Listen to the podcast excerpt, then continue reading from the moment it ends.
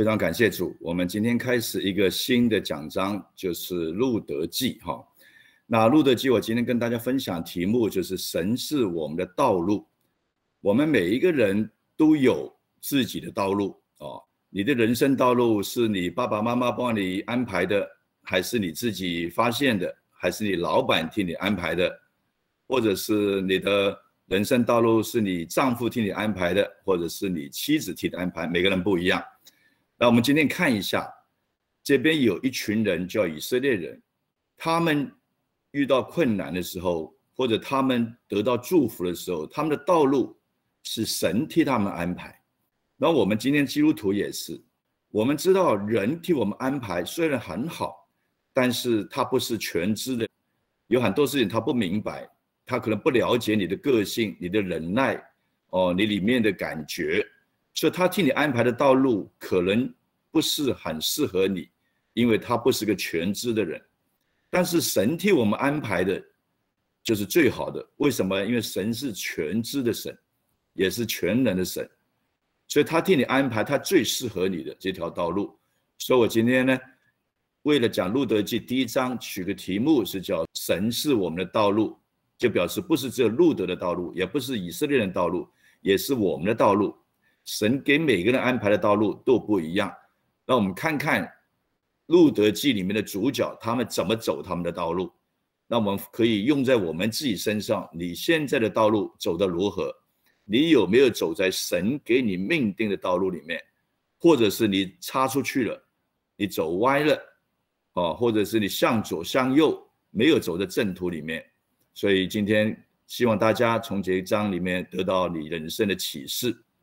第二点呢，《路德记》大概是写在主前一千一百年，那是离开现在已经三千多年的时间，大概是我们中国文化里面就是在商朝末年、西周初的时候。那我们为什么要来读《路德记》呢？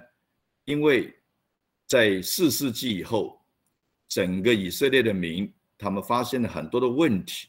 那等一下呢，就会跟大家讲。所以，像《路德记》放在《沙漠耳记》跟《四世界》中间，它有它的用途在那边。那我们首先呢，要来读一下圣经《路德记》一章一到五节，还有十四到二十一节，还有二十二节，还有二章的一节。当士师秉政的时候，国中遭遇饥荒，在犹大的伯利恒，有一个人带着妻子和两个儿子往摩押地区寄居。这人名叫以利米勒，他的妻名叫拿厄米，他两个儿子，一个名叫马伦，一个名叫基连，都是犹大伯利恒的以法他人。他们到了摩押地，就住在那里。后来拿厄米的丈夫以利米勒死了，剩下妇人和他两个儿子。这两个儿子娶了摩押女子为妻，一个名叫俄尔巴，一个名叫路德。在那里住了约有十年，马伦和基连二人也死了，剩下拿厄米没有丈夫，也没有儿子。两个儿妇又放声而哭。厄尔巴与婆婆亲嘴而别，只是路德舍不得拿厄米。拿厄米说：“看呐，你妻、你嫂子已经回他本国和他所拜的神那里去了，你也跟着你嫂子回去吧。”路德说。不要催我回去，不跟随你。你往哪里去，我也往哪里去。你在哪里住宿，我也在那里住宿。你的国就是我的国，你的神就是我的神。你在哪里死，我也在那里死，也葬在那里。除非死能使你我相离，不然愿耶和华重重的降罚于我。拿厄米见路德定义要跟随自己去。就不再劝他了。于是二人同行，来到伯利恒。他们到了伯利恒，合成的人就都惊讶。妇女们说：“这是拿厄米。”拿厄米和他儿妇摩押女子路德从摩押地回来到伯利恒，正是动手割大麦的时候。拿厄米的丈夫以利米勒的亲族中有一个人名叫波阿斯，是个大财主。阿门。我们还要再来读一下四世纪的一章一到二节，还有二十一章的二十五节两处的圣经。约书亚死后，以色列人求问耶和华说：“我们中间谁当首先上去攻击迦南人，与他们征战？”耶和华说：“犹大当先上去，我已将那地交在他手中。”那时以色列中没有王，个人任意而行。阿门。好，那时候没有王，个人任意而行，你就可以知道有多么的混乱啊！那我们还要加读一处的圣经，就是约书亚记一章一到二节。耶和华的仆人摩西死了以后，耶和华小玉摩西的帮手嫩的儿子约书亚说：“我的仆人摩西死了，现在你要起来，和众百姓过这约旦河。”往我所要赐给以色列人的地去，阿门。好，四世纪的第一章第一节就告诉我们说，神的仆人约书亚死了，以色列人去求问神，谁应该先上去攻打迦南地，为他们征战？那神跟他们说，犹大先要上去，因为我已经将那个地赐给他们了。为什么四世纪还要去攻打迦南地呢？还要征战呢？因为约书亚记的时候，他们有很多未得之地，所以这些没有赶出去的敌人，他仍然在他们当中形成他们生活上的难处。但是你看约书亚记第一章第二节就不一样，都是开头的两句话，但是完全不同的意思。约书亚记第一章一到二节，他说：“神的仆人摩西死了。”耶和华小雨摩西的仆人，就是摩西的助帮手，嫩的儿子约书亚。我的仆人死了，你就是约书亚，要起来，带着百姓过约旦河，去得我赐给以色列人为业的地方。这两处有什么不一样呢？当摩西死了以后，神直接找约书亚，因为摩西有训练领袖。也约书亚是摩西训练出的领袖，是他的帮手，所以神就直接找新的领袖约书亚。但是在约书亚记后面，约书亚并没有训练一位领袖能够独当一面，所以一到四世纪要打仗的时候，没有一个领袖直接可以为神所用，所以变得以色列人很彷徨，去问耶和华到底谁带领我们去打仗？那神就告诉他们犹大，就犹大这个支派先上去。所以我们为什么要培训？为什么要教导？又什么要训练？就希望一代一代有领袖出来，带领神的百姓向前走，带着教会走在神的意象里面。小组长就是领袖，牧师、传道、长老就是领袖。每个领袖都要独当一面，每个领袖都知道如何去带一个小组，知道如何带一个小组，就知道如何带。一个教会，所以所有的小组长，我都当你们是一个牧师来训练你们。所以你们觉得说，哎，其他教会可能没有这么严格啊？为什么耶牧师要这么严格？因为你就是独当一面的牧师，你要知道讲道，你要知道关怀，你要知道探望，你要知道喜事怎么处理，你要知道安息聚会要怎么处理，你都要知道。你知道你的羊软弱的时候，你怎么帮助他？他有疾病的时候，你怎么为他祷告？有新的朋友加入，你要怎么接待他？你要怎么为他施洗？你要怎么成全他、建造他？所以非常忙碌的，不是做个小组长，就是为了那个小组，不是你要眼光扩大一点。就像我，我们也开放给各教会的弟兄姊妹愿意接受训练的，因为这是国度的侍奉，我们不是单打独斗，神的身体只有一个，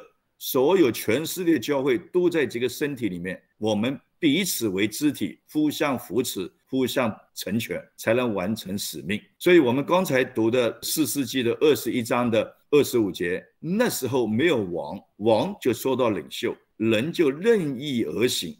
一个小组没有领袖，一个教会没有领袖，人就任意而行。任意而行就没有次序，没有原则，没有方向，想做什么就做什么。那这是是婴孩。婴孩就想哭就哭，想闹就闹，他不能成大事的。一个长大成年的人，我们最近在读希伯来书第五章，他必须要吃干粮。什么叫吃干粮呢？他能够明白神的仁义的真理，他应该知道如何去处理他本身的问题，还有教会小组个人的问题。所以，我们几个工作看起来很沉重，但是荣耀何其大！因为我们服侍的对象是宇宙的君王。如果你看得见这一点，你成为宇宙的君王的仆人，你是何等的喜乐！我们这个服侍责任是在神的身上，我们只不过是器皿，我们愿意照着神的道路走，神为我们担当一切的后果，他不撇下我们，他也不丢弃我们。所以这个就是我讲到之前，先跟弟兄姊妹我们彼此的勉励。路德记只有四章，一开始第一句就讲到世事秉政的时候，就是那个时候是世师在掌权，在管理整个以色列。什么叫世师呢？世师兼有三个责任：第一，他要包括祭司，他要统筹祭司的献祭的问题；第二，他要处理百姓所有的事务；第三。他要从神来的意向告诉百姓如何进行，这就事实。以色列从亚伯拉罕开始到以撒、雅各，他们是族长，一个民族的族长，他们是个族长来带领，一直到了摩西，就摩西来带领，到了约书亚记，约书亚带领，约书亚后面没有一个训练的领袖，所以神兴起士师来处理这个问题。刚才士师的责任就是刚才我所讲的。那到了沙漠耳记上，沙漠耳就是最后一位士师，就用先知来处理。有了先知以后，那事务谁处理呢？就神设立的君王，就扫罗这君王。所以祭司、君王还有先知，那就分开了，三个责任就分开了。现在士师它是包括了三个责任，既有行政的君王的责任，也有献祭祭司的责任，也有先知的责任。到沙漠记就分开了。虽然大祭司亚伦的后代还在这边，但是管理的事情是士师在处理、安排、协调。哦，知道背景以后，你就知道什么叫士师。那士师的时间从四世纪第一章到四世纪二十一章，多少时间呢？四百五十年。所以你看，耶稣亚走了以后，进入四师的年代，一共四百五十年。所以四世纪整个二十一章都在讲到什么产业的争夺，他们未得之地，一直去打。这个告诉我们什么呢？我们有时候神要我们做一些事情，我们就没有做完全，没有做完全就留一个尾巴在那边，这个尾巴就变成我们的难处。本来一次处理很简单，最后时间久了，越来越久了，这问题呢本来是个小问题，就变成个大问题。如果约书亚那个时候照着神的吩咐，将所有的迦南地都打下来，没有未得之地的话，他们就不需要再用四百五十年时间去处理这些未得之地。所以四世纪一直在争夺产业，在争夺产业的里面呢，每一位士师因为有神给他的力量，神给他的恩赐，他能力很强，像参孙，但是他属灵的生命，他的灵命很差。所以弟兄姊妹，我们常常都希望神给我们恩赐，啊，我有我有很大的能力，我安守，我有什么样的呃恩赐，但是你的生命不够，神将这个恩赐放在你身上是没有价值的。所以四世纪为什么一个换一个换一个换？只要四世的光景好的时候，国中就太平；当四世的光景不好，战争又开始。神要兴起另外一个事实。因为恩赐是神给你的，生命需要我们自己去磨练，生命需要我们自己去走。你不走，你不吃干粮，你就是婴孩。婴孩是家里最有力量的人，知道吗？他一哭，所有人都注意他；他一喊，大家都觉得，你哪里不舒服？你看他最有力量的。像我在家里喊一声，没有人理我的，因为我不是婴孩了。但是他力量很大，他生命不够，所以他不能成大事。所以弟兄姊妹，我们追求属灵的恩赐。我们更要追求我们生命的成长，所以四世纪就是产业的争夺，荒凉的属灵的生命。路德记是什么呢？路德记它本身就是产业的恢复，属灵也恢复。说从产业到复兴，因为那个时候没有王，个人任意而行。但经过路德记的四章，属灵的恢复开始了，因为路德。生俄贝德，俄贝德生耶西，耶西生大卫，将大卫带到以色列国的里面，就开始看到复兴的准备。因为神的安排是非常完整的，世事秉政都在闹饥荒，国中饥荒，为什么呢？饥荒发生在哪里呢？特别讲到说伯利恒，伯利恒也是以法他，就是拉结雅各的妻子最喜欢的妻子拉结葬在伯利恒以法他，记载在创世纪的三十五章十九节。伯利恒这个字是什么意思呢？叫粮仓，叫粮食之仓，意思叫非常丰盛的粮食之仓。今天既然闹饥荒，是不是很滑稽啊？就像我们是神的仆人、神的儿女，我们今天神的儿女既然活得不愉快、不喜乐，就让人感觉到不可思议。你的父亲不是宇宙的君王吗？为什么你活得这么痛苦呢？那一定不是神的问题，因为人不要神做君王。人不愿意听神，人要自己个人任意而行。我要做什么就做什么，我不要听神的。这就是饥荒的来源。本书的主角，第一个主角出现就是以利米勒。以利米勒这是什么意思呢？他的父亲很厉害，帮他取的名字就是神是君王。他既然承认神是君王，但是他做事情从来没有问这个君王。遇到饥荒，他就从伯利恒移民到摩亚。他也没有祷告，也没有追求，也没有询问。现在伯利恒遇到饥荒，这是粮仓。为什么遇到饥荒？是不是我们得罪你？我们应该像约书亚一样悔改，披麻蒙灰的悔改，求神赦免。当我们认自己的罪，神是信实的，赦免我们一切的罪，就降下祝福。他没有，他没有处理这个问题。他一看到环境闹饥荒，他就马上办移民，去到摩亚，摩亚地。是个被神咒诅的地方，在创世纪里面，摩亚是罗德与他大女儿所生的孩子，叫摩亚，他的后代叫摩亚人，说摩亚是神不喜悦的，是受咒诅的，他们却移民到这样子的一个地方去，他还不但自己去，还带着他的太太拿俄米，还带着他两个孩子，一个叫做马伦，一个叫做基连，四个人一起移民，所以他们。从饥荒里面，他们去到一个新的环境，人生会出现很多的危机。如果你在神的道路上面，你出现危机，你求告神，神帮你处理。但是你走歪的路线，你插出去，你要个人任意而行，你要走自己的路线，你不愿意神来帮助你，那你就很痛苦，你的道路就很难受。所以他们到了摩亚地，没有多久，以利米勒就死，他们仍然没有回转。我们人都是非常软弱的，我们都会亏欠神的荣耀，会得罪人。但是你的心要非常敏锐，所以为什么要聚会、要培训、要在教会里面？如果你常常跟教会在一起，我们常常一起读经、一起祷告、一起服侍，你就会知道啊，我做这个事情是不对的，我应该向神认罪、向神悔改。得罪人的，我应该向人道歉。那如果你不常常这样子，你离开神太久了，离开教会太久了。你的心就会觉得有点荒凉，就是有点硬了，有点麻木了。你觉得这个人家有这样做，你看到很多外邦人这样做，你觉得这样做也无所谓嘛？大家都这样做，你这心就慢慢慢慢远离了神，最后就麻痹了。以利米勒死的，他们还没有想到说他们应该回转到伯利恒，他们仍然待在那边，而且为他两个孩子娶了当地的女子俄尔巴跟路德。圣经很快结束，为什么呢？没有神的同在，我们的人生就是很快结束。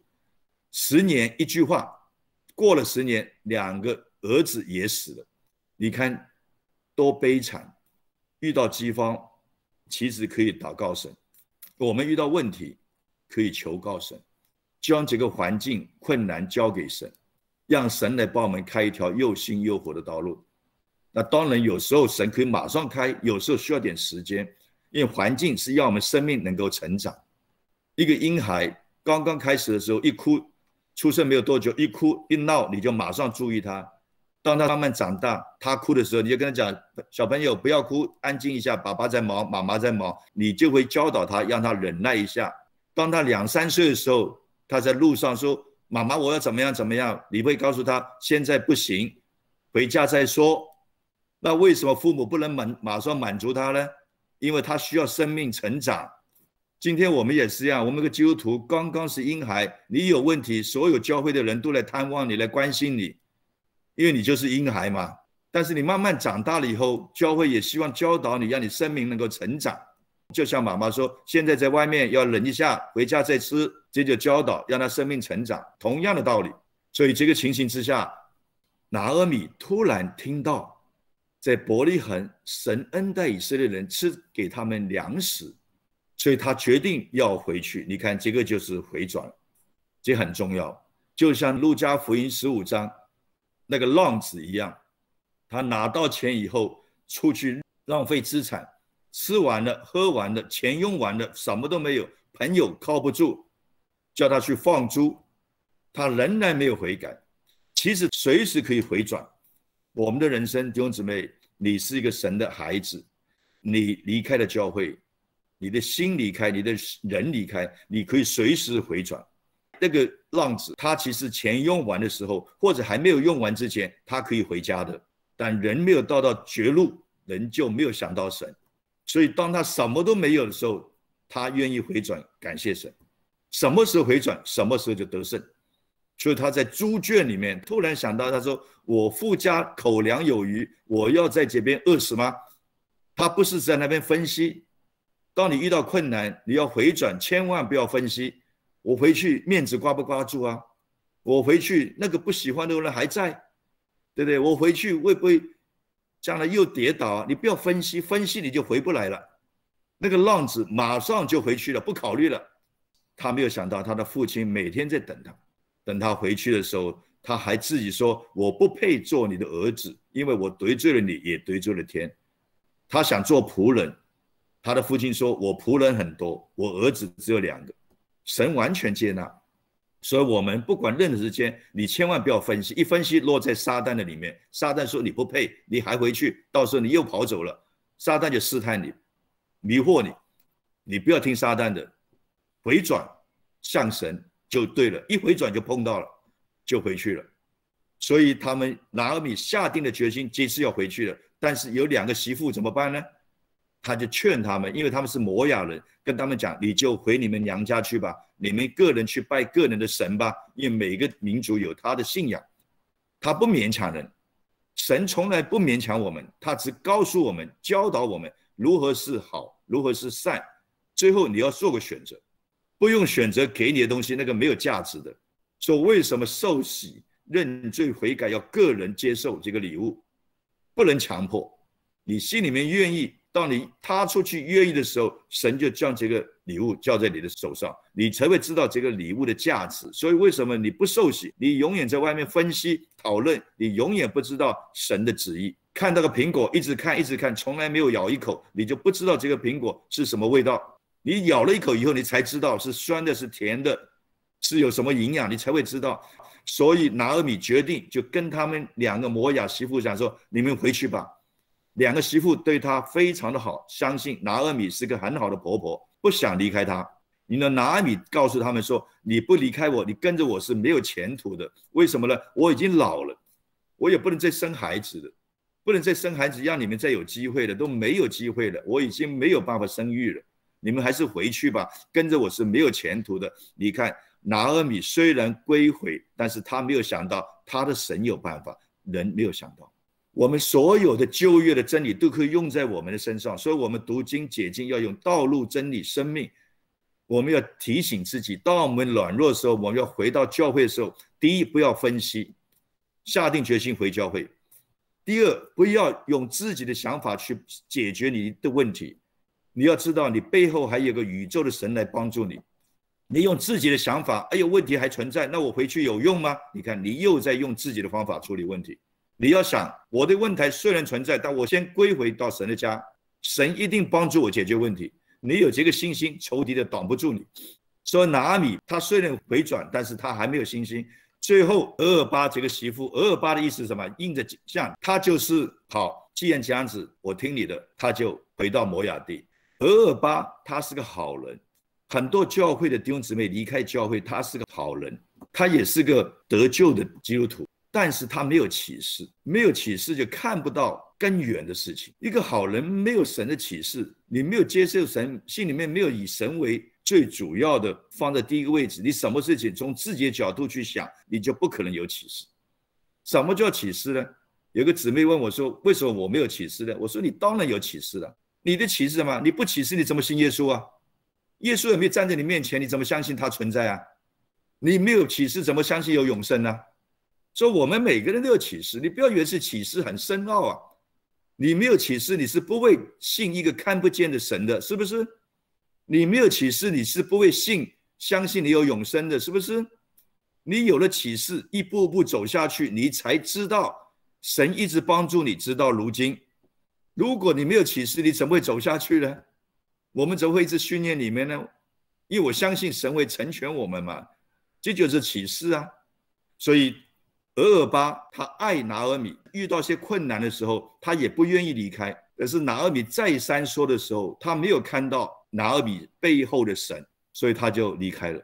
路德也是摩亚人，他有看到拿尔米背后的神，他怎么看到呢？从拿尔米的作为里面，他要回到伯利恒，这些行动，圣经没有细的讲出来，但是他一定会跟他们商量，他也会听到以色列的故事。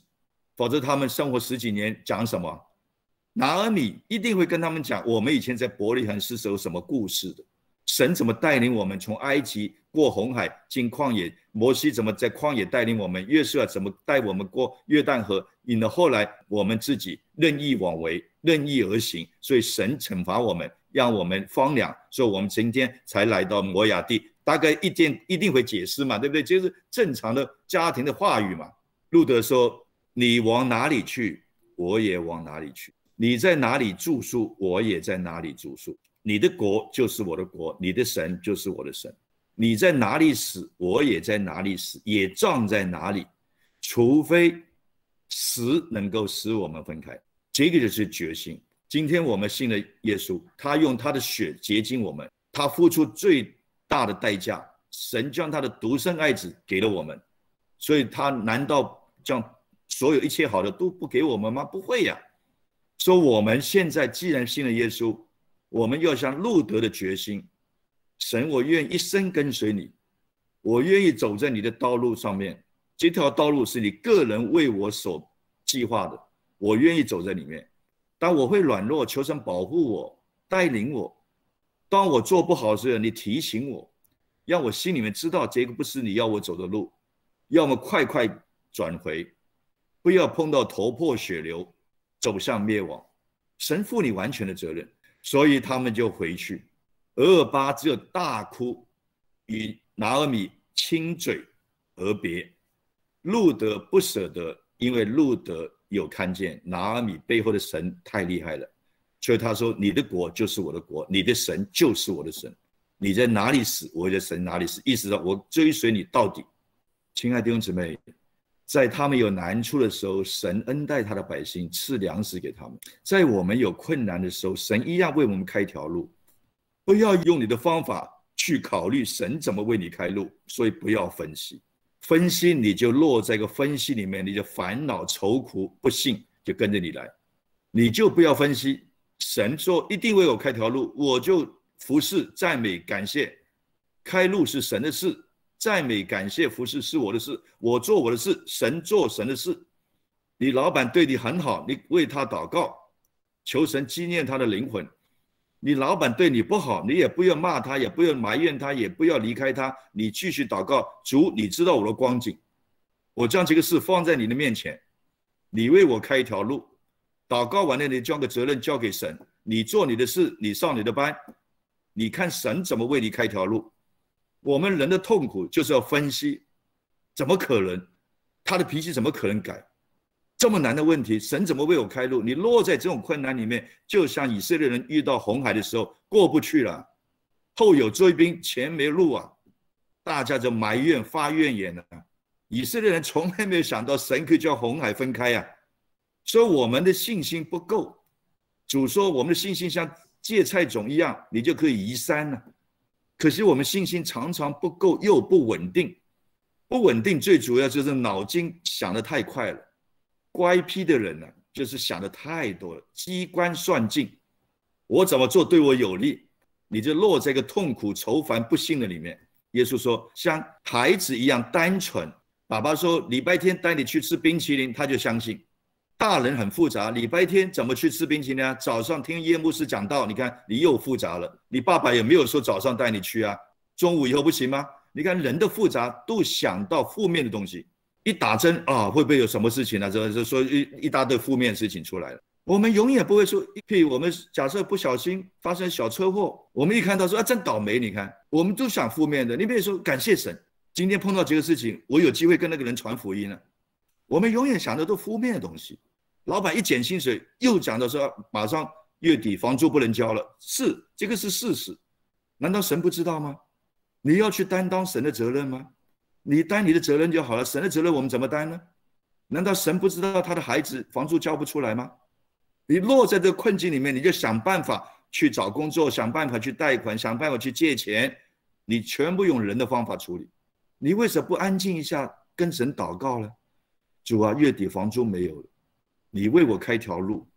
你先做个简单的祷告，交给神，后面的事情该上班就上班，该休息的时候是该吃就吃嘛，这样才能得安息嘛。发生什么得安息？心里说，嘴巴说安息，心里我们没办法安息啊。所以，今天疫情的时间，我们每天都在线上培训。如果我不得安息的话，那我现在头发应该掉光，全部变白头发都没有了。这么多道要讲，还要给你们问问题呢，对不对？